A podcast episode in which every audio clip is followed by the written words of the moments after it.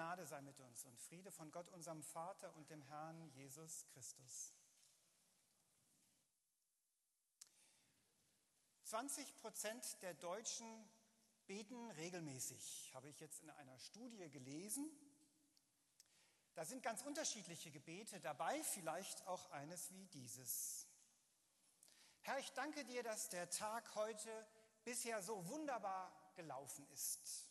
Ich habe nicht getratscht, ich habe nicht die Beherrschung verloren, ich war nicht muffelig oder gehässig zu meinen Kindern, nicht egoistisch, habe meine Frau gut behandelt, habe nicht gejammert, geklagt, geflucht oder zu viel Süßkram gegessen.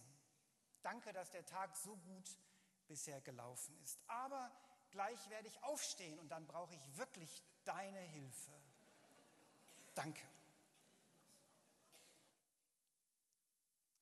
Ein Hilferuf am frühen Morgen, vielleicht hat jemand von Ihnen heute Morgen so gebetet. Manche Tage fangen gut an. Die Jünger haben Jesus gefragt, wie sollen wir denn beten? Jesus antwortet mit dieser Geschichte von zwei Freunden. Und das ist der erste Schritt. Woran erkennt man eigentlich einen wahren Freund? Ich habe im Internet recherchiert, da gibt es ja solche Listen dazu, welche Faktoren erfüllt sein müssen. Woran erkennt man einen wahren Freund? Und darüber könnten wir uns jetzt auch austauschen, aber das würde den Rahmen etwas sprengen.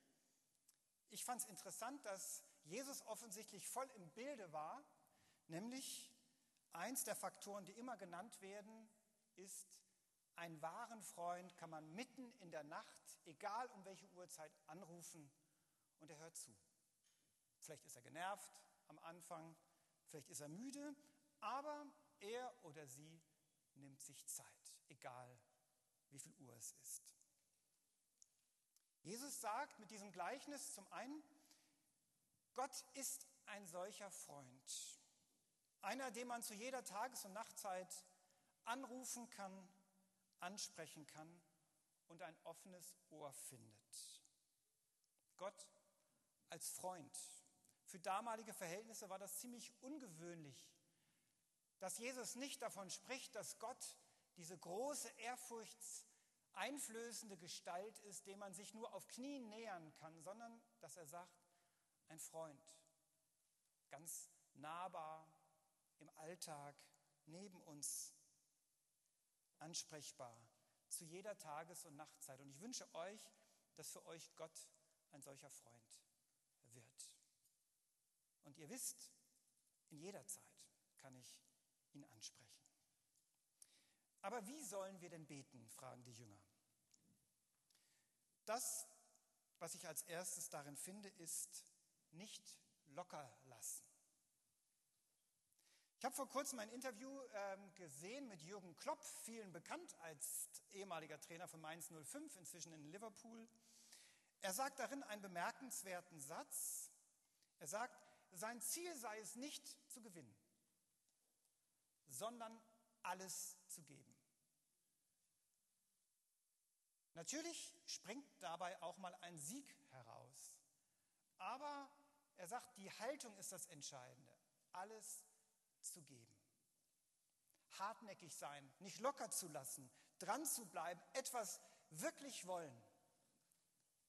Oder mit den Worten Jesu, bitten, suchen, klopfen, fragen.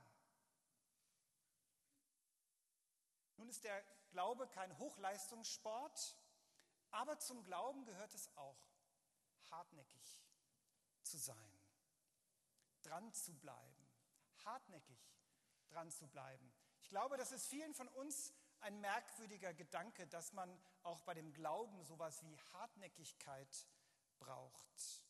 Gebet ist für viele von uns eher so ein zaghaftes Klopfen am Vorübergehen, am Vorbeigehen ohne groß zu warten, ob sich vielleicht überhaupt die Tür öffnet. Wir bleiben gar nicht erst stehen, weil wir die Hoffnung nicht zu, so, zu sehr in die Höhe treiben wollen, um nicht enttäuscht zu werden. Ein zaghaftes Klopfen und ich gehe vorüber. Nicht enttäuscht werden, ich bleibe lieber hungrig und mein Freund, der zu Gast ist, vielleicht auch. Vielleicht ist es auch so, dass ich denke, vielleicht ist da niemand auf der anderen Seite. Vielleicht ist es so, wie wenn ich telefoniere und ich habe das Gefühl, da hebt ja nie jemand ab.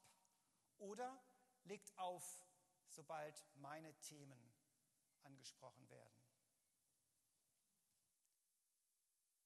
Nicht locker lassen. Die Form des Verbs, die hier gebraucht wird, ist eher nicht ein einmaliger Akt, sondern beschreibt einen immer wiederkehrenden Vorgang. Eigentlich müsste man übersetzen, hört doch nicht auf zu fragen, zu suchen, zu klopfen. Jesus will sagen, gebt doch nicht auf. Wenn Gott nicht schon beim ersten Gebet alle himmlischen Heerscharen in Bewegung setzt, um dir das zu geben, was du brauchst. Gib doch nicht auf, wenn du in einer Niederlage gefangen bist und denkst, wie soll es jetzt weitergehen? Bleib doch dran, wenn der Zweifel da ist und an deinem Glauben nagt. Ausdauer tut uns gut, auch im Glauben. Aber in unserer Zeit ist es mit der Ausdauer ja so eine Sache. Wir sind ja schon unruhig, wenn wir im Internet eine Suche starten und wir warten mehr als den Bruchteil einer Sekunde, bis das Ergebnis aufploppt. Zwei Sekunden ist eine Ewigkeit. Das halten wir nicht aus. Das geht doch nicht. Ausdauer. Dranbleiben. Im Glauben soll es auch so sein. Bei Gott anklopfen und nicht sofort schon weitergehen, ohne zu sehen, ob sich die Tür überhaupt öffnet. Der Mann im Gleichnis ist ziemlich hartnäckig, ja sogar unverschämt heißt es, aber Jesus sieht das positiv, denn es geht um einen Freund. Wohl dem, der einen Freund hat, der alles stehen und liegen lässt, dafür mir das zu geben, was ich jetzt brauche. Der es sogar riskiert, mit Leuten Ärger zu bekommen, um euch, um uns das zu geben, was wir brauchen. Bist du ein solcher Freund? Sind Sie eine solche Freundin, die nicht locker lässt, wenn es um einen Freund, eine Freundin geht? Gibt es einen Menschen, der bei Ihnen zurzeit unterschlüpfen muss, im übertragenen oder wörtlichen Sinne, weil er etwas braucht und angewiesen ist darauf, dass es einen Freund gibt, der nicht locker lässt, der dranbleibt. Wie können Sie, wie kannst du ein solcher Freund sein und wie können wir für einen solchen Freund beten? Ein dritter Schritt. Gott gibt Gutes. Ein kleiner Junge kniet neben seinem Bett abends, um sein Abendgebet zu verrichten. Neben ihm die Mutter und die Oma. Und er betet leise sein Gebet und bitte, lieber Gott, segne Mama und Papa und Oma und Opa. Und dann plötzlich ganz laut, und vergiss nicht das Fahrrad zum Geburtstag. Ganz laut. Und die Mutter ist irritiert und will ihn zurechtweisen und sagt, ja, hör mal, Gott ist doch nicht schwerhörig. Ja, sagt der Junge, Gott nicht, aber Oma.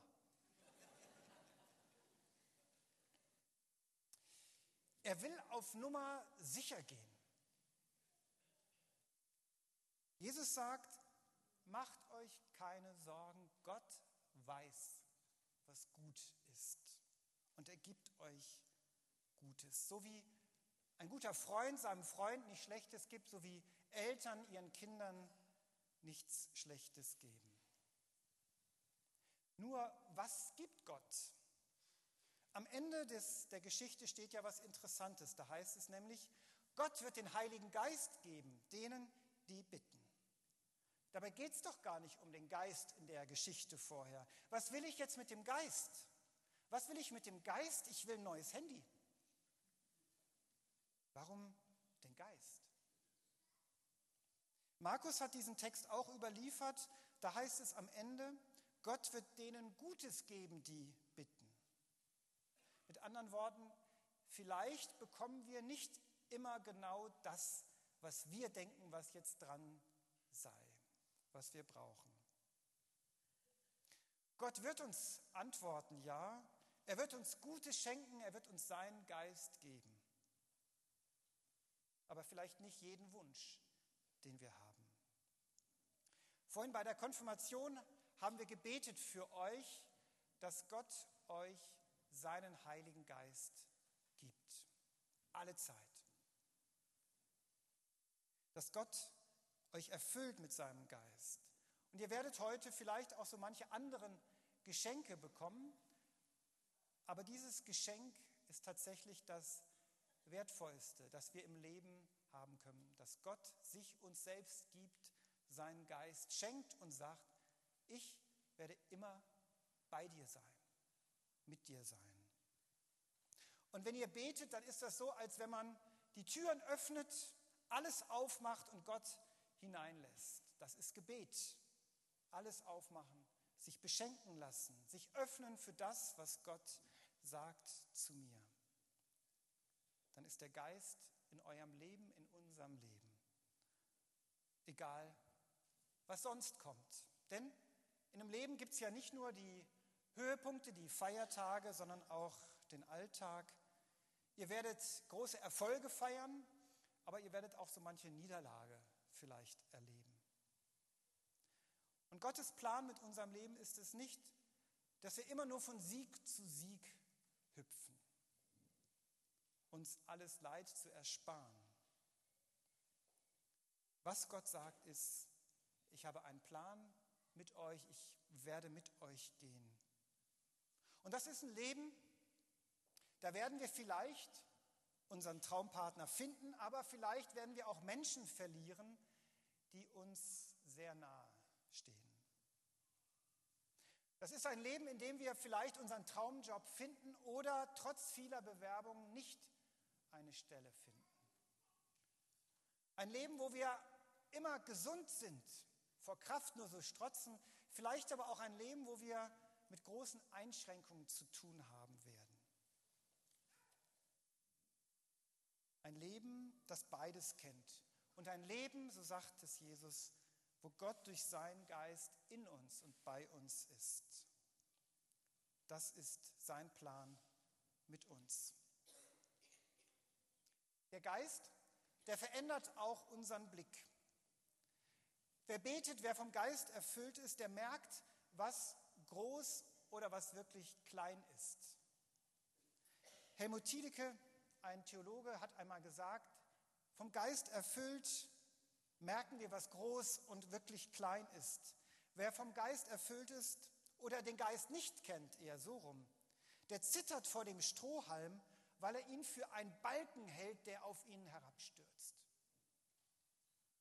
Und der den Geist nicht kennt, der wird von einem Balken erschlagen, weil er ihn für einen Strohhalm gehalten hat.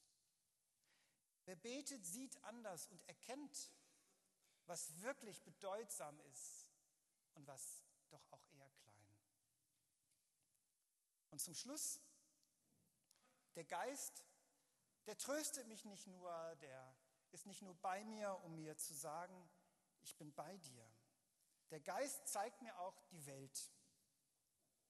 Der zeigt mir auch die anderen, die Freunde, aber auch womöglich die Feinde. Der Geist öffnet mir die Augen für die Ungerechtigkeit, den Unfrieden in dieser Welt und gibt uns Kraft, im Geist und in der Kraft Gottes zu leben. Und solche Menschen brauchen wir heute. Nicht nur junge Leute, sondern Menschen jeder Generation, die nicht locker lassen, die fragen, die suchen, die bitten, die klopfen und die sich mit hineinnehmen lassen in das, was Gott durch seinen Geist uns zeigt. Wie dieses Leben eigentlich gedacht ist, wie das Miteinander eigentlich gedacht ist. Gott braucht solche Menschen und ich wünsche mir, dass ihr diesen Ruf hört und dass ihr euch darauf einlasst und dass wir diesen Ruf hören. Gerade an einem Tag wie heute, wo gewählt wird, wo sich so manches entscheidet. Gott braucht Menschen, die sich vom Geist nicht nur trösten lassen, begleiten lassen, sondern auch herausrufen lassen, befähigen lassen, sich Beine machen lassen, um in dieser Welt als Nachfolger Jesu zu leben. Und der Friede Gottes, der höher ist als all unsere Vernunft. Bewahre unsere Herzen und Sinne in Christus Jesus.